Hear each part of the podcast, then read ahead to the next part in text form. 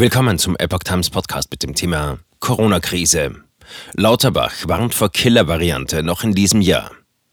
Ein Artikel von Epoch Times vom 17. April 2022.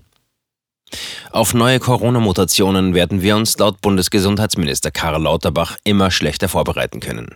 Einen Impfstoff gegen die Omikron-Variante soll es im September geben. Bundesgesundheitsminister Karl Lauterbach will mit Impfstoffbestellungen im großen Stil drohende Corona-Wellen im Herbst bekämpfen.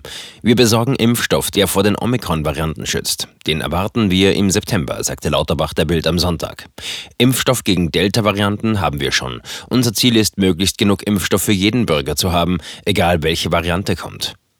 Lauterbach warnte zugleich vor einer möglichen Killer-Variante noch in diesem Jahr. Es entwickeln sich gerade diverse Omikron-Subvarianten, die für mich Anlass zur Besorgnis sind. Die Abstände, in denen neue Varianten die alten ablösen, werden immer kürzer. Das bedeutet, dass wir uns immer schlechter auf die Mutationen vorbereiten können, sagte er der Zeitung.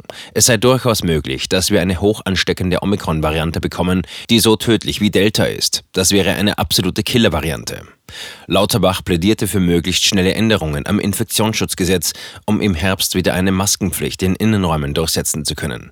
Im Herbst wird sich die Lage wieder ändern, dann steigen die Fälle, dann gibt es wahrscheinlich neue Mutationen oder die Fallzahl mit Omikron-Infektionen steigt stark. Deshalb müssen wir bis dahin das Infektionsschutzgesetz nochmal überarbeiten.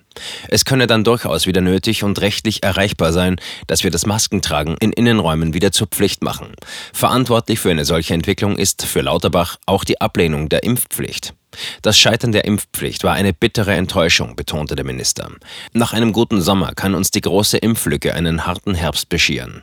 Dann erwarten viele Wissenschaftler die nächsten Wellen.